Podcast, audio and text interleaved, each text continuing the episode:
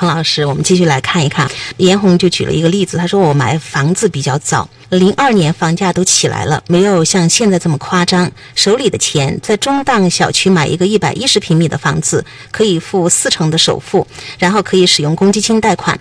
但是如果要再买大一点的话，就只能够付三成，没有办法使用公积金。我想都没想就选了第一种方案。我觉得住小一点没有关系，大了打扫起来还不方便呢。住进去之后呢，才发现较小的户型位置都是最差的。那有这个马路声，我睡眠浅，夜里听见这些声音啊，睡不着觉，悔不当初。但是如果回到当初，我会做重新的更好的选择吗？不会，因为我的消费观从五岁的时候就已经定型了。但是弟弟跟我正好相反。他是零六年才买房子，那个时候房价涨得已经很吓人了，他手里的钱又非常少，但是他毫不犹豫地选了一个高档小区、很贵的楼层，贷了三十多万元，二十年还清。我就去跟弟弟算利息，二十年之后利息都跟本钱差不多了。我的房贷选的是五年还清，五年期利率是最低的，弟弟一笑了之。然后呢，房价一波一波的朝上涨，我呢这个房子地段一般，位置又不好，非常的慢涨的。弟弟房子后来居上，很快。快收益就超过了我，这个还不是让人最郁闷的。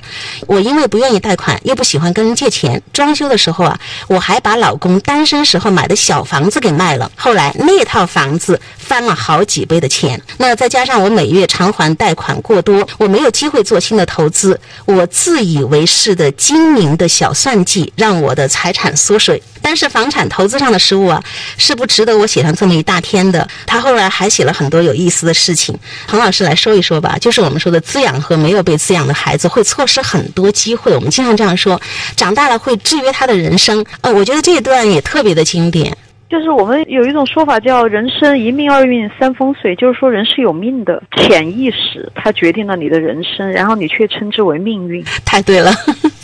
说的太好了，嗯，他就是那个潜意识的那个部分，他做所有事都倾向于打折的那个那个样子。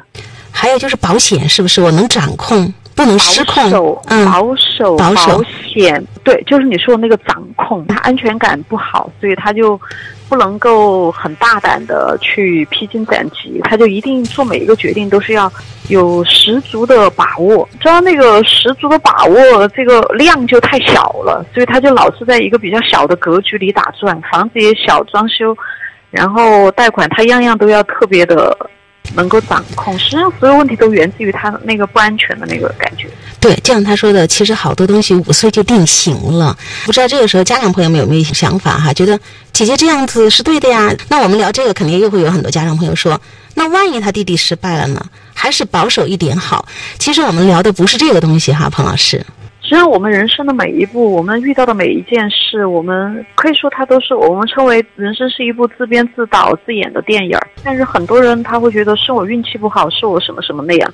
实际上你会看到，在他这段描写里面特别清楚，就是他说了他做的每一个决定，自以为精明的小算计。对，就那个格局不够大，然后眼界不够开，也不敢冒险。对他就是跟他内心的那个不安全感，而他的不安全感，他确实就来自于。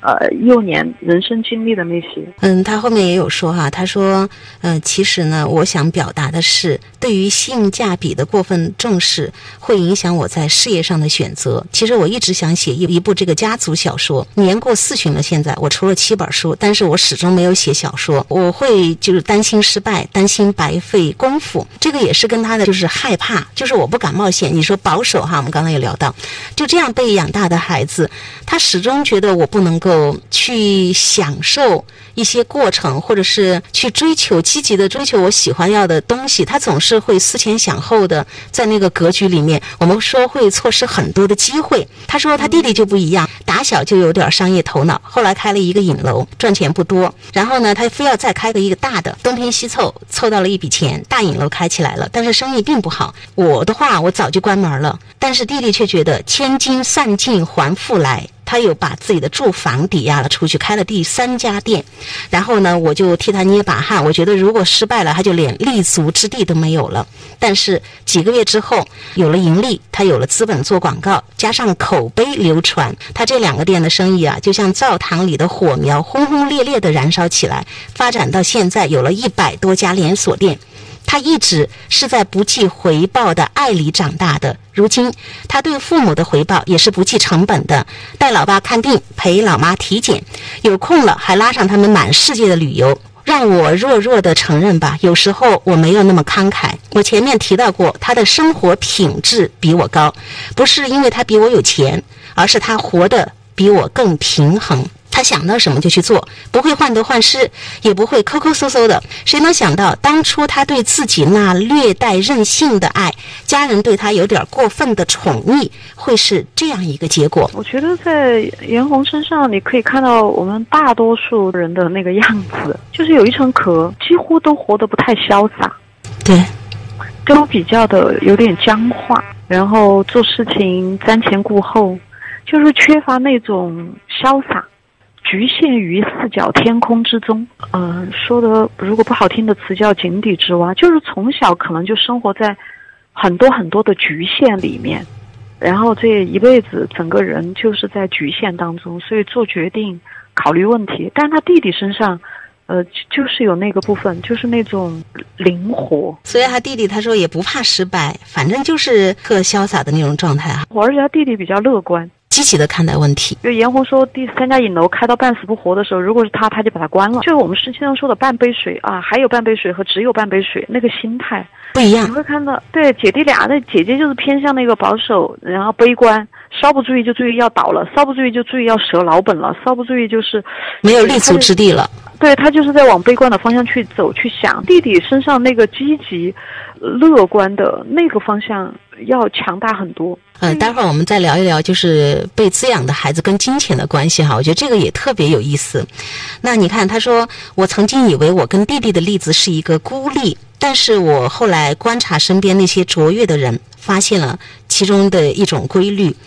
打小被重视的孩子，他们打小愿望很容易实现的孩子，知道自己想要什么，也敢于去争取，因为有家人做后盾，他们能够承受，呃，失败，愿意给自己更多的机会。那这并不是说被宠溺的特别的关爱的孩子一定能成功，但是呢，像我这样从小把心思放在成败衡量上，不敢追求自己最想要生活的人，一定无法。实现自身价值的最大化。这里面，你知道这个在我们这个家长里面谈这个话题比较冒险，因为一般的家长都会觉得这个叫溺爱。家长听到这儿说：“弟弟，万一真的是一个个例呢？那你看那些溺爱的孩子有什么好？白眼狼不懂得体贴父母，一个成年的女子躺在马路中间打滚儿，就逼着父亲给他买他想要的名牌手机。那彭老师，我们就来说一说，就他弟弟是不是溺爱？”长大的孩子，因为真正的爱不嫌少，数量限制的，没有数量限制，什么就经常家长问我有一个什么度，就没有什么度可言。真正的爱是就是爱，数数量限制的，没有什么什么又这个这个度一类。叫爱那个度就叫溺爱，没有这样的，所以我平时也从来不用这个词。真的爱是无所谓多，像大海一样滔滔不绝，OK 的。但是，一般人所说的那个叫溺爱里面，我的观察，他们所举的例子里面，实际上只是一个物质的，可能在物质上会有一个予取予求都可以，就是要多少给多少，在物质上，在他们的关系当中，我去观察，我是觉得他们在呃情感的联动、理解。共情方面其实是是很匮乏的，而且物质上有时候不一定是孩子想要的，你发现没有？就是你有什么需求，我看到了，我能满足就尽量满足，是不是是可以有这样的一些个区别啊？对啊，你说的后面那一句，那还是就是我说的，实际上我感觉他们中绝大部分是缺乏真正在情感上的共情、理解、真正的看见的。